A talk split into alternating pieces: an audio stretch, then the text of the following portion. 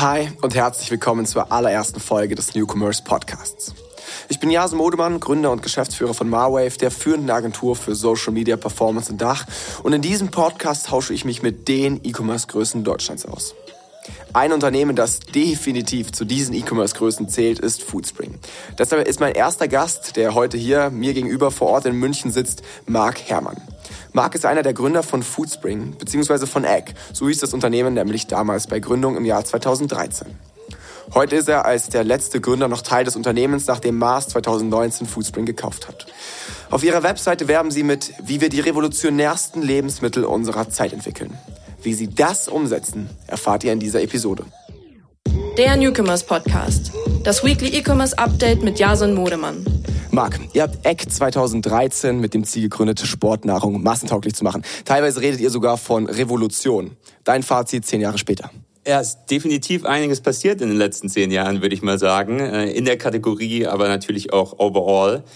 Ich würde sagen, ja, das, das Ganze war ein Erfolg. Ich, ich glaube, die meisten Leute können sich das äh, derzeit gar nicht mehr richtig vorstellen, wie die Lage in der Kategorie 2013 war. Deswegen äh, kurzen, kurzen Rollback zu, zu der Situation damals. Und ich glaube, Sportnahrung, wie wir sie damals äh, gesehen und erlebt haben, war einfach Bodybuilding. Ja, und da rede ich einfach schwarze 5 Kilo Kanister, neongrün, neongelbe Schrift drauf, alles Power, Multi, Maxi, sonstiges.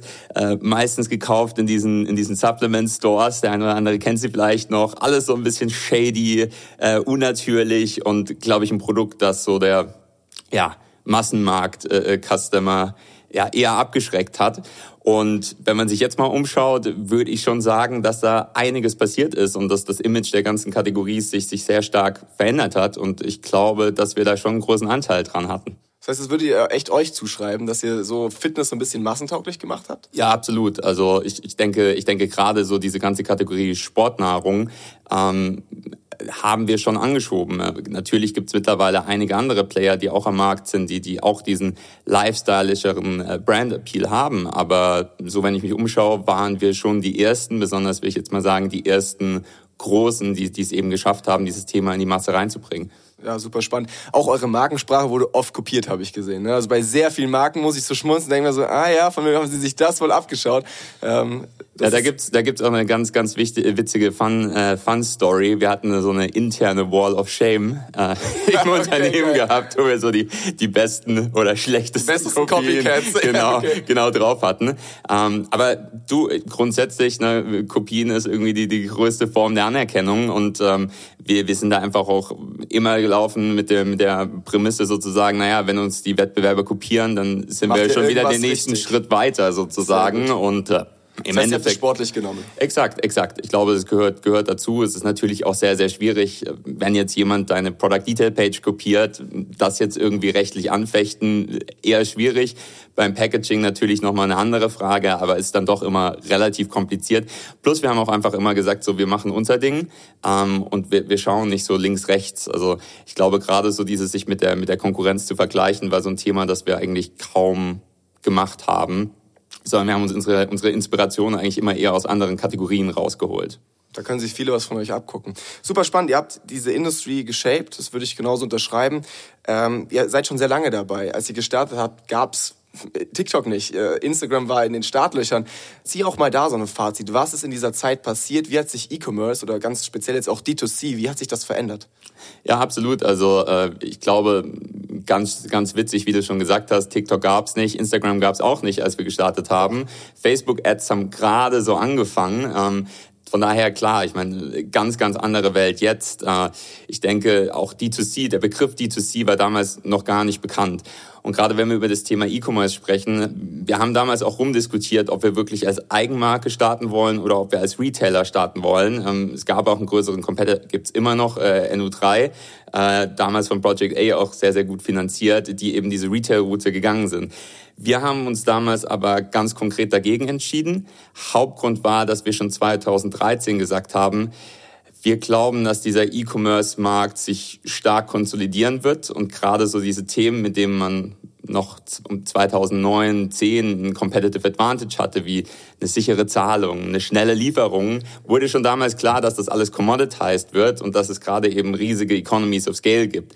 Und ähm, von daher haben wir eigentlich damals schon gesagt, hey, wir glauben eben dran, die, die Magie liegt darin, eine, eine Marke zu gründen, den direkten Customer-Kontakt zu haben, das zu ownen und damit einfach bessere Markenloyalität äh, äh, äh, und Bindung hinzubekommen. Und genau, ist ganz witzig, dass es dann eben irgendwann in diesem Begriff D2C äh, geendet und äh, damit natürlich eine große Trendwelle wieder losgetreten worden. Wow, ihr habt eine Menge vorangetrieben. Wie sieht das jetzt heute aus? Wie ist der Offline-Online-Umsatz so verteilt, gerade jetzt auch D2C Retail? Ja, äh, sehr, sehr spannende Frage. Ich meine, ich glaube, das ist äh, ja, ein Phänomen, das man derzeit so im ganzen D2C-Bereich sieht, dass äh, viele, viele D2C-Marken wieder zurück in die Offline-Welt reinkommen. Ich, äh, ich habe neulich einen sehr, sehr witzigen Tweet gesehen, also drin steht, äh, how, how to do a D2C-Strategy these days. Und äh, es war so nach dem Motto, äh, kopiere ein Produkt, das es in der Offline-Welt gibt, äh, hau pastellfarbene äh, Farben drauf, äh, werd vom Facebook-Algorithmus geredet und push dein Produkt wieder in die Offline-Welt rein. Okay. ähm, ich glaube, da ist schon, schon auch etwas Wahrheit drin. Ne? Ähm, ich glaube, so man hatte sehr, sehr viele Tailwinds, äh, die sich jetzt auch hier und da mal wieder in Headwinds äh, entwickelt haben. Aber ich glaube, es hängt ganz, ganz stark auch davon ab, in welcher Kategorie man drin ist, wie es allgemein so der Online-Offline-Share. Und ich glaube, in unserer muss man natürlich dazu sagen, dass äh, die, die Food-Kategorie allgemein natürlich noch einen riesengroßen Offline-Share hat. Ähm, natürlich jetzt Sportnahrung so als Teil davon hat einen größeren äh, äh, Online-Share, aber nichtsdestotrotz haben wir so nach den ersten drei, vier Jahren einfach auch ganz, ganz stark von unseren Kunden das Feedback bekommen, hey, wir würden ganz gerne diese Produkte auch in der Offline-Welt äh, nachfragen. Und äh, das Spannende ist ja auch das, äh, das Kundenverhalten. Selbst wenn du jetzt einen Kunden hast, der sich jeden Monat bei uns den, den 12er-Pack Riegel bestellt, naja, wenn der im Büro ist und Lust auf einen Riegel hat, dann geht der in DM rein und dann wird er da einen Riegel kaufen. Und Klar, wenn unserer nicht da ne? ist, dann äh, äh, wird er eben einen anderen kaufen. Und von daher haben wir dann eben die, die Entscheidung getroffen, ich glaube so um 2017 rum, hey, wir wollen äh, eben auch in die Offline-Welt rein. Es eröffnet uns dann eben Zugang nochmal zu einer größeren Zielgruppe. Und ähm, ja, das ist stetig gewachsen. Ähm, Mittlerweile einen konkreten Split kann ich jetzt nicht sagen, aber äh, die Offline-Welt ist bei uns sehr, sehr stark wachsend, derzeit auch stärker als die, als die Online-Welt. Gib mal eine Hausnummer. Kannst du irgendwas sagen? nee, also ich, ich, äh, leider Gottes kann ich hier keine genauen äh, Zahlen geben. Ich glaube, was, was ich sagen kann, ist, dass äh, D2C immer noch der mit Abstand größte Sales-Kanal ist. Okay. Das soll auch so bleiben. Einfach again, glaube ich, so vor dem Hintergrund, es ist enormst wertvoll, diesen Kundenkontakt zu ownen, Feedback ja. zu bekommen und, und, und, und eben auch Austausch ihr, ihr entwickelt ja auch wirklich stark eure Produkte mit der Community. Ne? Das exakt. ist was, was man im, im Retail natürlich nicht so hinbekommt. Exakt, exakt, 100 Prozent. Und ich glaube, ich glaube im Endeffekt, es geht einfach auch darum, eine smarte Omni-Channel-Strategie zu haben. Ich meine, wir reden jetzt nur über Offline, aber zum Beispiel auch der Move äh, zu Amazon. Wir haben auch die ersten fünf Jahre nicht auf Amazon verkauft und sahen uns irgendwann gezwungen, dahin zu gehen da muss man natürlich schon auch schauen, wie gebe ich nach wie vor Incentives, dass die Leute zu mir in den Online-Store kommen.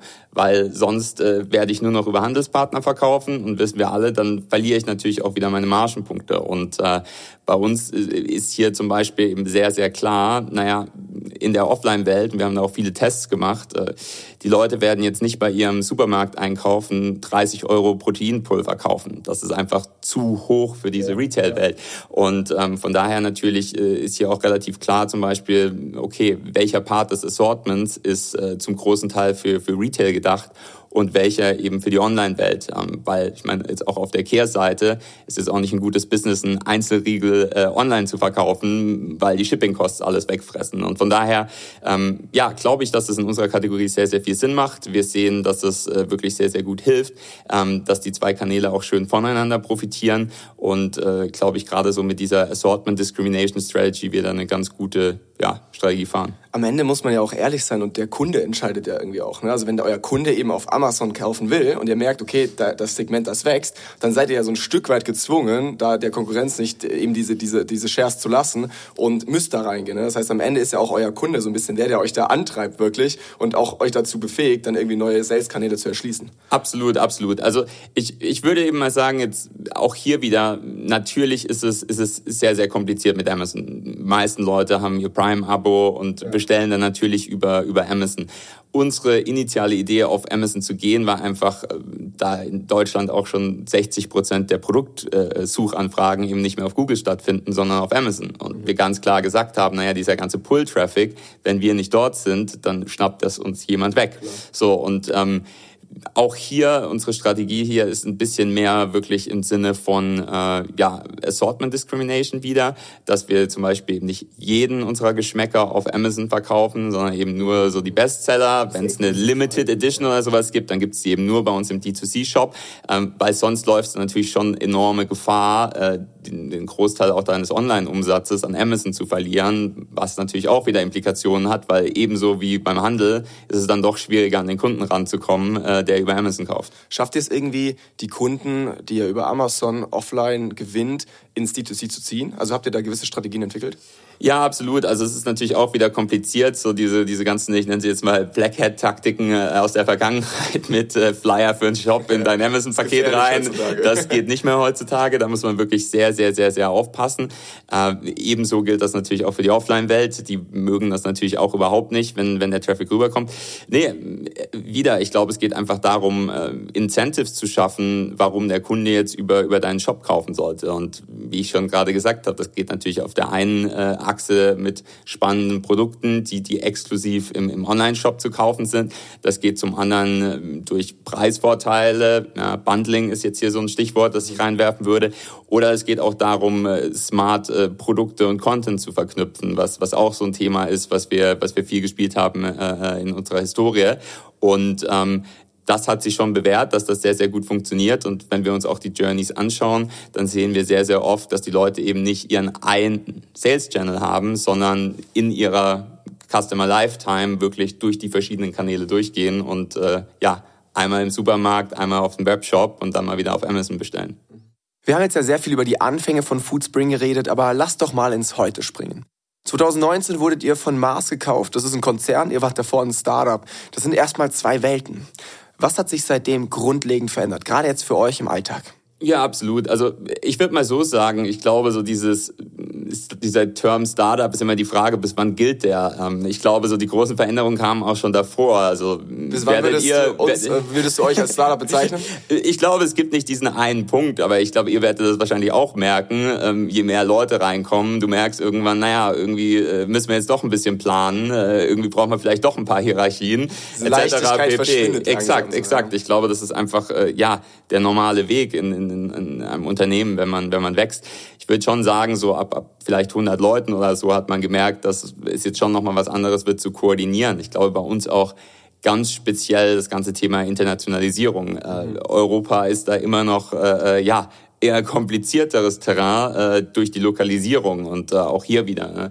Übersetzungen etc. pp. Das äh, macht natürlich alles etwas schwieriger. Also ich glaube, da ist schon einiges vor der Akquisition äh, passiert.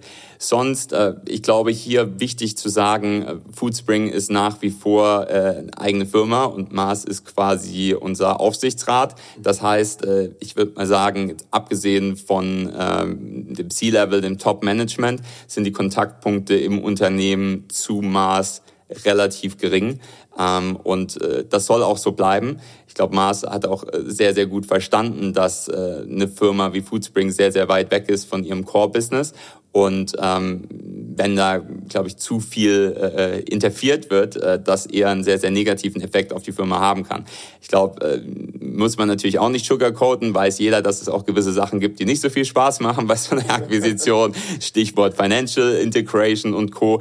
Äh, das sind natürlich einige Themen, die da anstehen. Aber ich würde sagen, grundsätzlich in der Art und Weise, wie äh, tagtäglich gearbeitet wird, gibt es für fürs Unternehmen und für die Mitarbeiter wirklich nicht ja nicht viel, was sich geändert hat meiner Meinung nach. Gute Maß ist ein Süßwarenriese und ihr seid ein Startup, das für gesunde Ernährung und Fitness steht. Wie passt das zusammen? Wie habt ihr euch am Ende für Mars entschieden? Ja, also äh, ich glaube hier wichtig zu sagen, Mars ist ja heutzutage viel, viel mehr als äh, nur Süßigkeiten. Ähm, der größte Bereich beim Mars ist wirklich der ganze Petcare-Bereich. Ähm, hier natürlich die ganzen bekannten Petcare-Marken wie Royal Canin, Whiskers und Co.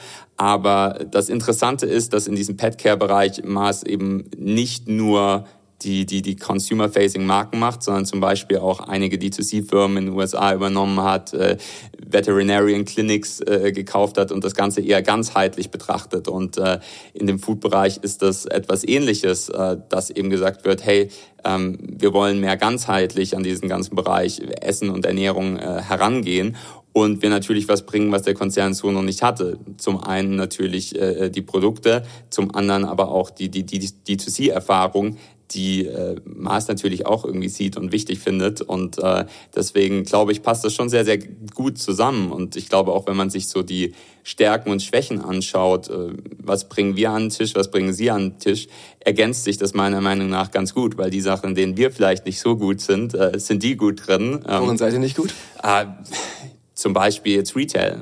Wir sind sehr, sehr jung noch in dem Bereich. Ähm, ich will jetzt nicht sagen, wir sind schlecht, aber ich glaube, im Vergleich zu einem Mars, die es seit 100 Jahren gibt, die der weltweit zweitgrößte Retailer sind, die haben natürlich einige Sachen äh, dort schon gelernt und einige Erfahrungen gemacht, ähm, die, die uns wieder helfen können. Ähm, gleiches Thema natürlich Optimierung der, der ganzen Supply Chain und Co. Das sind Jahre, Jahrzehnte lange Erfahrungen bei Mars, wohingegen wir natürlich, ähm, wie wir vorher schon besprochen haben, Kundenkontakt, D2C-Welt, äh, alles Themen sind, die, die dann doch noch etwas Neuland sind.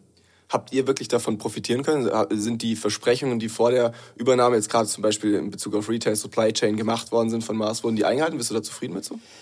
Ich glaube, was man hier auch wieder sagen, sagen muss und was sehr, sehr interessant ist, wir treten auch in der Retail-Welt äh, als Foodspring auf und nicht als Mars, äh, da es einfach der interessantere Pitch auch an den Retailer ist. Äh, wir, sind, wir sind eben die, die, die schicke, coole Online-Marke, die äh, eine interessante Zielgruppe in die, in die Supermärkte reinbringt. Ähm, und von daher äh, nutzen wir jetzt gar nicht in dem Sinne äh, Mars-Kontakte, sondern es geht eher im Thema Knowledge Sharing, Commission Models aufarbeiten etc. pp, wo der Austausch stattfindet. Wurde da eure D2C-Expertise integriert bei Mars? Habt ihr jetzt anderen Marken auch geholfen oder war das schon eher so ein bisschen einseitiger, dass Mars euch stark unterstützt hat zum Anfang? Ich glaube eher andersrum. Äh, natürlich äh, haben wir da unsere gewissen Meetings und ich denke, das wird auch in den Konzern reingetragen. Es ist aber nicht der Fall, dass ich jetzt zum Beispiel mit jemandem von M&M's zusammensitze und einen, und einen Workshop halte. Nein, das ist nicht der Fall. Ich glaube hier auch wieder einfach die, die Prämisse, Foodspring ist eine eigenständige Firma und, und konzentriert sich auf sich selbst und, und macht ihr Ding so. Was sind eure größten Herausforderungen gerade?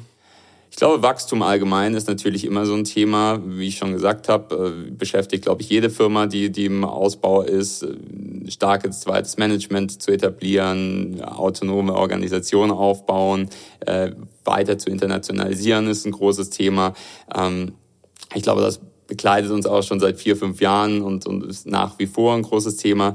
Ähm, das ganze Thema, äh, ja, Data Privacy, iOS-Updates, werdet ihr ja auch eure Erfahrungen genau. gemacht haben. Ne? Lass einen Schritt zurückgehen. Wachstum ja. und Internationalisierung finde ich super spannend. Ist das also ist das auch eure Wachstumsstrategie eben Internationalisierung? Ihr wollt vor allem über andere Märkte wachsen ähm, oder wie geht ihr daran? Ja, absolut. Also das ist das ist definitiv äh, ein Thema, äh, das das weiter gepusht wird. Äh, da wird man auch noch ne, dieses Jahr, glaube ich, äh, einige Sachen sehen. Ähm, kann ich jetzt auch noch nicht mehr dazu sagen, aber da steht da steht einiges an.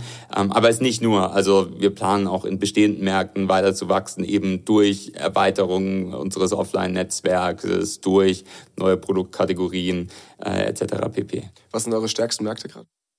Äh, Deutschland und Italien. Italien, okay. Ja. Und was wollt ihr dieses Jahr vielleicht erobern? Kann ich nicht sagen. Kann ich nicht sagen. Okay. Na gut, dann schauen wir, wir waren in der Vergangenheit, wir waren im Jetzt, schauen wir in die Zukunft. Was sind Trends für euch? Ich meine, ihr seid sehr, sehr früh auf das Thema äh, Bio aufgesprungen, habt auch sehr schnell irgendwie eine vegane Produktpalette äh, etabliert. Äh, würdet ihr sagen, das ist nicht nur ein Trend, sondern vielleicht auch der Standard in Zukunft? Oder würdest du sagen, hey, ihr seht, ihr seht da vielleicht auch schon wieder ganz neue Themen auf dem Radar? Ja, absolut. Ich glaube, ich glaube, wenn man, wenn man nochmal zurückguckt, in den letzten acht Jahren hat sich so, so viel getan und äh, ich glaube, so, ja, der, der Wandel schreitet auf jeden Fall voran und geht weiter. Ich glaube, die Trends ist kein, ist kein großes Geheimnis. Wir wissen alle, dass äh, Nachhaltigkeit ein enorm wichtiges Thema ist für uns alle. Und ich glaube, jede Firma da, da ihre Rolle zu spielen hat. Ich glaube, zum einen, was das ganze Thema Verpackung, Lieferung anbelangt, zum anderen aber auch die Produkte selbst. Ähm, du hast es gerade angesprochen, pflanzliche Ernährung wird mehr und mehr der Standard. Was wir jedoch sehen, ist, dass ich glaube, diese, diese Flexibilität äh, derzeit eigentlich noch das größte Thema ist. Also wir merken schon noch, dass gerade auch für äh, molkebasierte Produkte ein enorm großer Demand irgendwie da ist. Wir, wir sehen überdurchschnittliche Wachstumsraten auf der pflanzlichen Ebene, aber es ist nichtsdestotrotz, will ich jetzt mal sagen, so der Fall, dass die Leute auch noch Molkeprodukte äh, konsumieren. Ich glaube, hier ist einfach wieder wichtig, ja, Animal Welfare und äh, äh, das ganze Thema Nachhaltigkeit wieder so eine Kombination. Und sonst, ja, wir gucken uns um. Ich glaube, es passiert sehr, sehr viel im, im Markt und äh, ja, wir, wir schauen uns verschiedene Trends, verschiedene Kategorien an. Ähm, wie genau so macht ihr das? Macht ihr das auch wieder viel mit der Community? Also schafft ihr es genau. da irgendwie über Umfragen zu arbeiten oder wie geht ihr daran? Exakt. Also ich glaube, das sind so zwei, zwei Themen. Zum einen, was wir so, so intern Market Research nennen und das ist genau das, was du gesagt hast. Das sind Umfragen mit Kunden.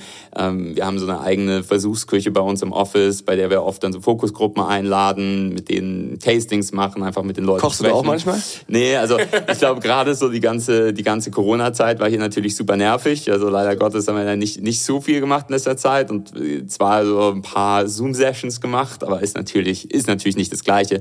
Aber ist meiner Meinung nach unfassbar wichtig und auch oft deutlich wertvoller, ein offenes Gespräch vielleicht mit zehn Leuten zu führen, als jetzt eine Online-Umfrage zu machen mit, mit, mit 500 Leuten. Ja, weil ich glaube einfach so in der Konversation man dann doch immer noch mal einen Schritt weiterkommt und einfach merkt, was ist den Leuten wichtig und was nicht.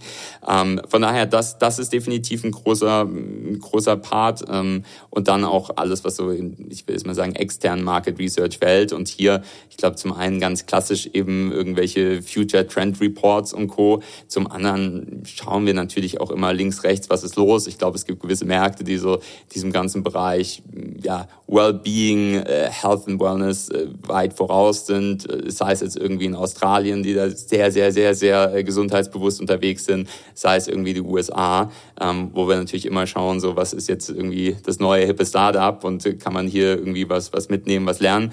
Oder natürlich auch so bei den ganzen Manufacturern da draußen, dass wir eben auch schauen, wer ist irgendwie da und da gibt es auf jeden Fall coole Sachen. Also weiß ich nicht, neulich hatten wir zum Beispiel äh, ein israelisches Unternehmen, das irgendwie Bio-Kicherherbsen anbaut. Ähm, okay. Und äh, da gibt es auf jeden Fall sehr, sehr viele coole Sachen. Ähm, man muss dann natürlich immer schauen, so ist es machbar oder nicht, äh, weil ich glaube, hochqualitative äh, äh Rohstoffe natürlich auch ein bisschen Geld kosten. Ähm, in dem Fall war es einfach so, dass wir gesagt haben, super cooles Produkt, äh, super cooler Rohstoff, aber ist preislich einfach nicht machbar. So das Premium, das wir dann durchdrücken müssen im Markt, ist einfach zu hoch so für den Endkonsumenten. Aber genau, das ist wie wir arbeiten. Ich glaube, einfach viele verschiedene Datenpunkte anschauen und dann eben most conscious decision machen.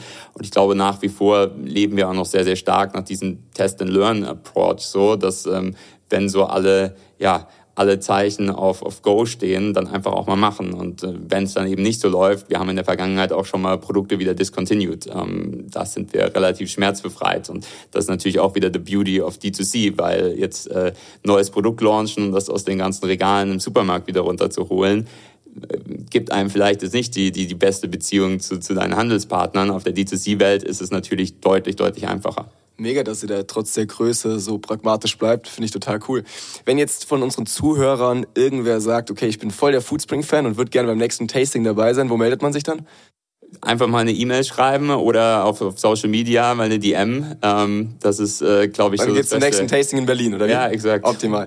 Ja, cool. Ähm, Produkte, super spannend. Äh, Thema E-Commerce, D2C, wo siehst du da die Trends? Habt ihr irgendwie neue, das ist natürlich mit der Standard, aber habt ihr neue Kanäle, wo ihr sagt, hey, da setzt ihr drauf, oder seht ihr Potenzial? Ähm, wie habt ihr, wie wollt ihr euch da auch aus, aus der jetzigen Stage irgendwie weiterentwickeln?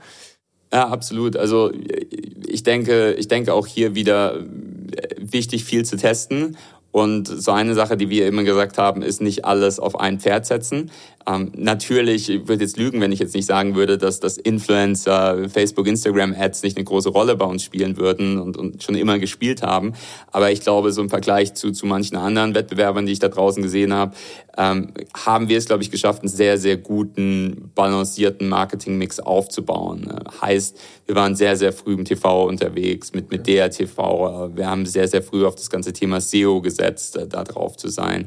Ähm, wir haben, wir haben in der Off Offline-Welt mit Events und Co. relativ früh schon gearbeitet und äh, das, das hat uns auch sehr geholfen, ist gerade eben zu Zeiten, wenn dann einfach mal, weiß ich nicht, bei Facebook äh, Probleme kommen oder wenn im Influencer-Markt innerhalb von, von zwölf Monaten dann mal die Inflation halt eher bei 50 Prozent oder so liegt, ähm, da, da dann eben nicht nur auf dem einen Kanal zu sitzen, sondern eben noch andere zu haben, mit denen man das Ganze ausgleichen kann. Ähm, going forward, was sind die großen Trends? Ich meine, jetzt der Magic Channel am Horizont. Ich glaube, den gibt's nicht. Ich glaube, dass jetzt TikTok noch ein Geheimtipp ist, will ich mal sagen, nein. Wir wissen alle, die Plattform ist äh, groß, die wächst stark. Ich glaube, das Advertisement, klar, ist natürlich noch in den, in den Kinderschuhen im Vergleich eben zum, zum ganzen Facebook-Portfolio. Äh, äh Nichtsdestotrotz, glaube ich, als D2C-Marke muss man dort vertreten sein und, und muss sich da aufbauen und auch wieder viel Test and Learn betreiben. Gerade wenn man, wenn man über das Thema Creative spricht, äh, ja, glaube ich, glaube ich, funktioniert TikTok dann auch nochmal anders, genauso wie äh, Instagram Stories anders funktioniert haben wie, wie der Feed. Ähm, also das ist auf jeden Fall was, wo wir, wo wir dran sind und dann ja, testen wir uns eben links, rechts durch, was es, was es eben sonst noch alles gibt. Äh, sei es jetzt irgendwie die Snapchats, Pinterest etc. dieser Welt. Ähm, aber ich glaube, da ist jetzt nicht so die, die, die, die Magic Bullet irgendwie dahinter, sondern es geht einfach wieder drum, ja, in den Channels, in denen unsere Kunden da sind, äh, ja, auf ihre, ihre Wünsche, Probleme und Co. einzugehen. Das heißt auch hier wieder Testing, Testing, super gut, wichtig. Auch, ja. dass ihr, auch da wieder, dass ihr das trotz irgendwie wahrscheinlich sicherlich irgendwie eingefahrenen, teilweise auch Marketingkanälen dann noch weitermacht. Du hast mal zu mir gesagt, Trial and Error war so eines eurer absoluten Credos. Seid ihr gerade da im Marketing mal so richtig auf die Schnauze auch gefallen dadurch? Habt ihr irgendwo ganz, ganz falsch Geld investiert, wo ihr dann danach gedacht habt, okay, das war jetzt wirklich nicht wert? Das ist eine sehr gute Frage. Ähm um ehrlich zu sein, natürlich gab es einige Sachen, die so nicht funktioniert haben, aber ich glaube, es ist auch schon sehr positiv. Es ist nichts, was in meinem Kopf hängen geblieben ist, so als der größte Fail aller Zeiten. Okay, wenn nicht im Marketing, dann irgendwo anders. Seid ihr da mal auf die Schnauze gefallen? irgendwo seid ihr doch mal auf die Schnauze gefallen. du, absolut, absolut. Also in, in vielerlei Hinsicht. Äh, ich glaube, gut, ein gutes Thema ist zum Beispiel sowas wie, wie, wie Internationalisierung und Verpackung ist, glaube ich, ein gutes. Am Anfang gehst du dann da eben mit einer deutschsprachigen, englischsprachigen Verpackung raus und verkaufst es auch in Italien, dann wirst du größer, Leute schauen auf dich drauf, dann ist das natürlich super, super nervig und äh, gerade dann natürlich die ja, Implikationen operativ sind dann natürlich was Tolles, wenn du dann merkst, verdammt, ich muss jetzt auch, äh, weiß ich nicht, italienische Sprache auf meinen Verpackungen drauf haben und auf einmal, ja, machen deine Produkte einen Mal drei, weil du auch noch Französisch und Spanisch und äh, Niederländisch brauchst. Also das war sowas, was ja wir glaube ich zu spät einfach auch entdeckt haben und dann draufgesprungen sind und dann einfach da auch wieder hauruckmäßig äh, das Ganze durchpushen mussten. Unsere Grafiker haben sich da auch sehr gefreut. ähm, das ist so ein Thema, was mir was mir auf jeden Fall einfällt. Ähm, sonst aber da kann ich einhaken. Eure Grafiker, die haben sich ja nochmal ziemlich stark gefreut, nämlich sicherlich bei dem Rebranding von Egg zu Foodspring. Was habt ihr euch dabei gedacht? Hat sich das gelohnt? Irgendwo habe ich gelesen, es waren 40 Leute Fulltime über irgendwie, ich glaube, fast ein Jahr damit ja, beschäftigt, das, die neue Marke zu bauen. Was habt ihr euch dabei gedacht? Hat sich's gelohnt? Ja, das, ja, war ein schreckliches Thema, sag ich mal. Ähm, einfach nicht groß genug gedacht, um ganz ehrlich zu sein. Also äh, Eck ursprünglich, die Idee daran, um vielleicht mal kurz darauf einzugehen, wie sind die überhaupt auf diese Idee gekommen, wie ich vorher schon gesagt habe, nee, jeder in der Kategorie hieß irgendwie Multi-Power oder sonst was. Einfach gesagt, wir wollen was, was enorms raussticht. Und Eck kam einfach so ein bisschen, es gibt diesen, diesen Index der biologischen Wertigkeiten, der wurde ursprünglich am Ei ausgerichtet, ja, der, der Wertigkeit von 100, äh, ja, 1, ja, genau. Und, und damit das Wertvollste plus die Implikation, ne, eiweißreich, Eiweißshake, wir gesagt, okay, ist irgendwie cool, passt irgendwie rein. Ähm, plus das Packaging war damals auch sehr, sehr cool dann designt. Äh, und äh, dann haben wir gesagt, wir gehen da drauf. Aber äh, ja, die Marke irgendwie zu schützen in, in, in Deutschland und die Domains irgendwie zu bekommen in Deutschland war alles gut. Als wir dann natürlich gewachsen sind, haben wir gemerkt, ja, ups, äh, das ist natürlich im internationalen Raum alles ein bisschen schwieriger. Ähm, plus haben dann auch einfach gemerkt, mh, hm, der ganze vegane Trend kommt. Und das Witzige war, wir mussten dann auf unsere, unsere Verpackung hinten drauf immer so, so einen Disclaimer machen, Produkt enthält kein Ei. Das nicht Also es wurde einfach alles so, so ein bisschen beschwerlich. Ähm, plus wir haben zu dem Zeitpunkt dann auch einfach gemerkt, so, wir sind ja ursprünglich wirklich nur mit Sportnahrung rangegangen und waren so in diesem Fitnessbereich unterwegs, dass unsere Kunden einfach auch mehr wirklich in diese Food-Richtung wollten. Also nicht nur Supplements, ursprünglich waren es ja wirklich nur Proteinshakes und, und Aminosäuren, Vitaminpillen und sowas.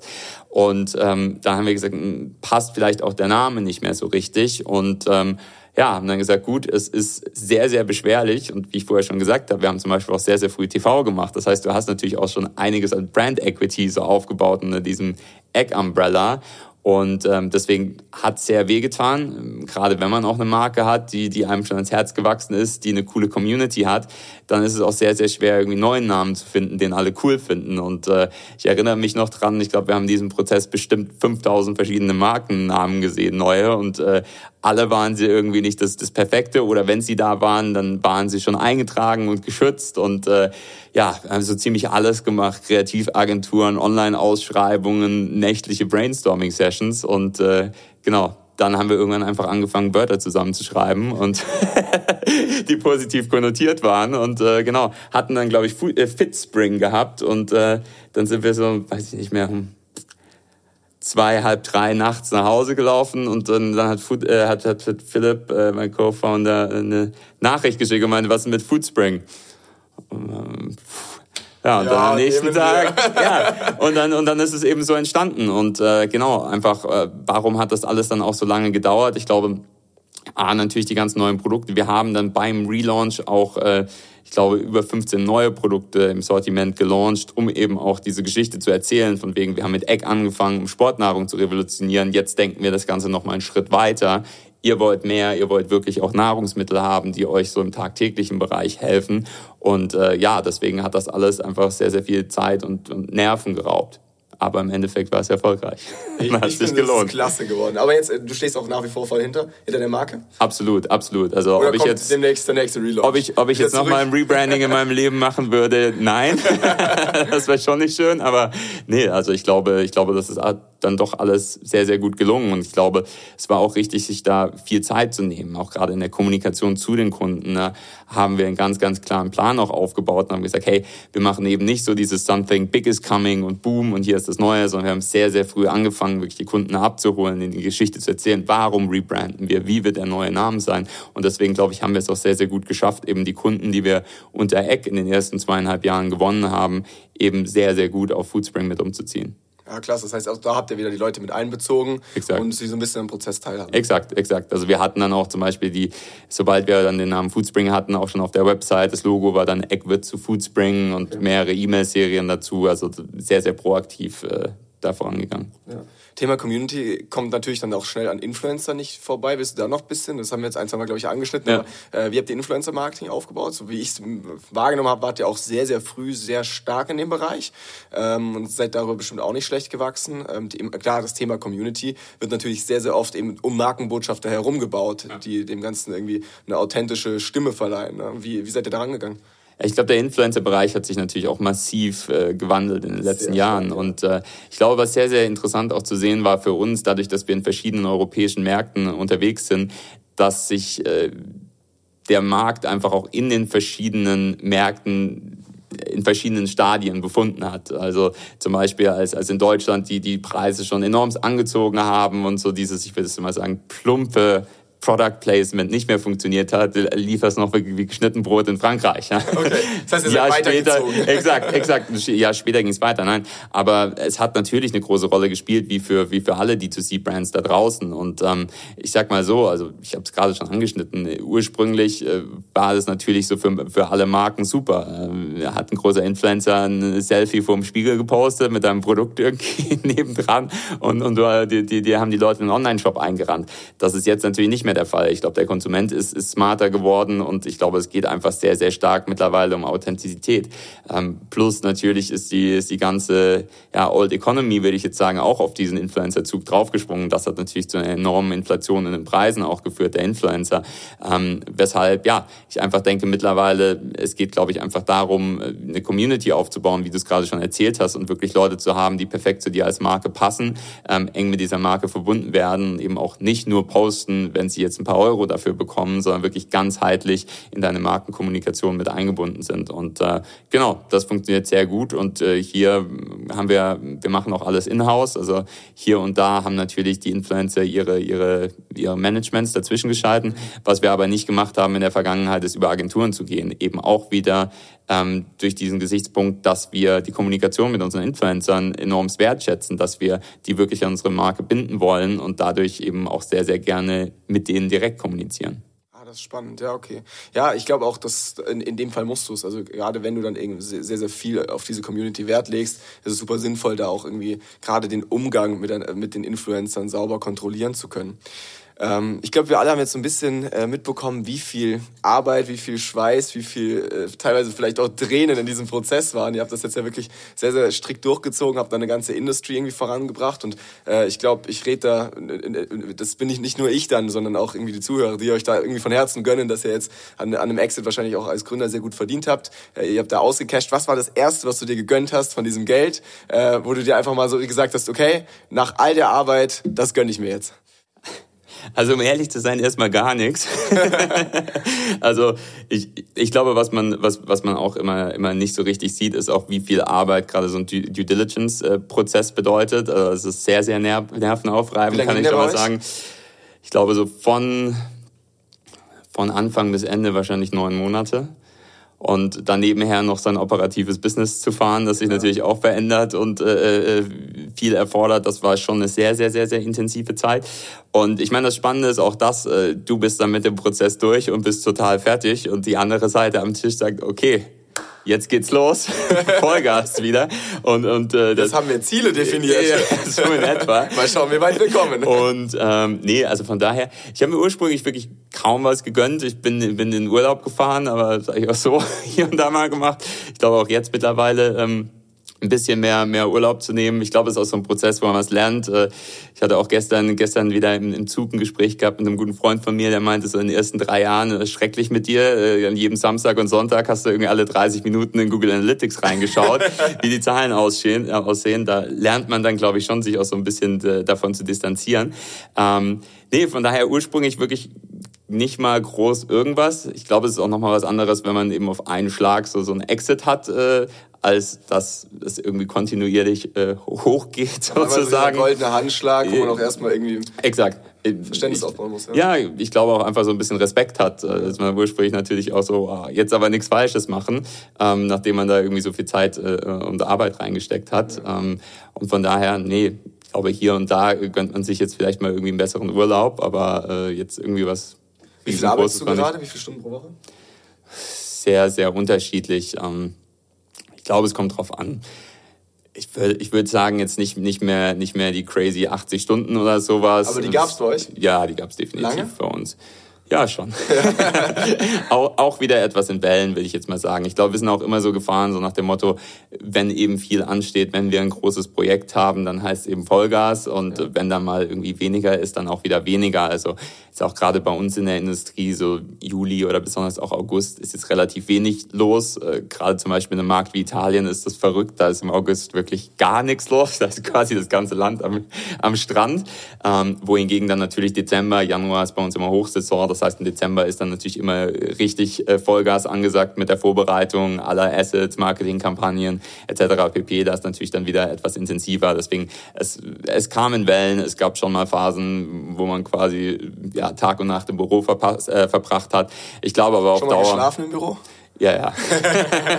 Die Gründer kennen es. exakt, exakt. Nee, das, das ist auch mal passiert. Aber ja, ich glaube, es ist auch wichtig, da eine gute Balance zu haben und auch auf sich selbst zu achten. Wir sehen es auch gerade wieder, klar, mit, mit, mit, mit Homeoffice und Co. und auch bei den Mitarbeitern. Ich glaube, jetzt einfach durchgängig nur auf Vollgas zu laufen, brennt man auch aus ja, mit der Zeit. Ja. Okay, letzte Frage. Ähm, ich will das jetzt nochmal ganz kreativ werden. Äh, lass mal irgendwie so in die Zukunft gucken und deiner Fantasie sind keine Grenzen gesetzt. Äh, Thema E-Commerce. Wie entwickelt sich's weiter? Was sind Trends, die du vielleicht dir vorstellen könntest oder die du dir vielleicht auch wünschen könntest? Ähm, Gerade jetzt in Bezug auf irgendwie NFT, Metaverse, wo ja doch dann irgendwie ganz schnell skurrile Szenarien entstehen. Hast du da Ideen oder Fantasien? Ja, ich meine, es ist sehr, sehr spannend, was derzeit äh, stattfindet. Ich glaube, gerade dieses Web 3.0 ist ja, ist ja der Begriff, der in aller Munde ist äh, derzeit. Decentral Ownership. Äh, ich glaube, so jetzt mal rein aus einer ja, visionären äh, Ebene finde ich das sehr, sehr gut, äh, zu sagen, Leute ownen ihre Data. Und ich glaube, gerade so dieses, dieses Prinzip Ownership äh, in der digitalen Welt ist, ist was ganz Neues. Ich glaube, es ist auch sehr, sehr schwierig, sich da reinzudenken. Gerade jetzt auch für mich, äh, bin jetzt auch in, in, meinen, in meinen Early 30s so und äh, bin jetzt nicht aufgewachsen mit, mit äh, den ganzen Online-Games und, und Avataren und Skins, äh, die man sich kauft. Ich glaube, da ist die jüngere Gesellschaft schon, schon viel, viel gewöhnter an diese, diese Thematik. Ähm, ich glaube aber dennoch, dass da, dass wir noch ganz am Anfang stehen. Ich glaube, Metaverse in, in der Hinsicht äh, wird schon noch etwas dauern, ähm, bis, bis wir da dran sind. Ich glaube auch nicht an das eine Metaverse. Ich glaube, man wird verschiedene äh, Welten irgendwie haben, durch die man, durch die man durchgeht. Äh, ich denke bei Facebook, das war auch alles so ein bisschen eine Smokebomb nach dem Motto, jetzt mal die Aufmerksamkeit in eine andere Richtung lenken. Aber ähm, ich denke definitiv, dass, dass das äh, Virtual Reality und, und, und, Artificial Intelligence und, und Augmented Reality äh, im, im Besonderen, glaube ich, eine Riesenrolle spielt. Ich glaube auch, dass Augmented Reality ein größeres Thema als, als die Virtual ist in der ersten Instanz. Also was ist der Unterschied? Augmented ist quasi die, die virtuellen äh, Elemente in die reale Welt rein zu projizieren, äh, durch Classes, durch äh, weiß ich nicht, Kontaktlinsen etc. pp. wird man sehen. Und ich glaube, das wird natürlich schon äh, große, große Veränderungen für, für E-Commerce bedeuten. Ich glaube zum einen, wir wissen es alle, Klamotten online bestellen, dann sitzen sie eben doch nicht mehr. Ist natürlich perfekt, wenn ich mir das jetzt schon äh, irgendwie auf den Körper projizieren lassen kann und sehen kann, wie sieht das Ganze aus. Oder? Vielleicht nicht der Hammer jetzt fürs Foodspring, aber gerade wenn ich nicht, so an Interior exakt, oder exakt. Mode denke, ist das natürlich ein Gamechanger. Ne? Nee, absolut, absolut. Der, der Riegel, der auf dem Boden liegt, ist vielleicht gar nicht so impressive. Ne? Nee, das ist wahrscheinlich nicht so ein Thema. Ich glaube aber auch going forward, ne, ich glaube auch so Themen wie Geschmäcker kann, kann man ja auch jetzt in einer Spannend, Welt in okay. 20 bis 30 Jahren natürlich äh, irgendwie faken. Also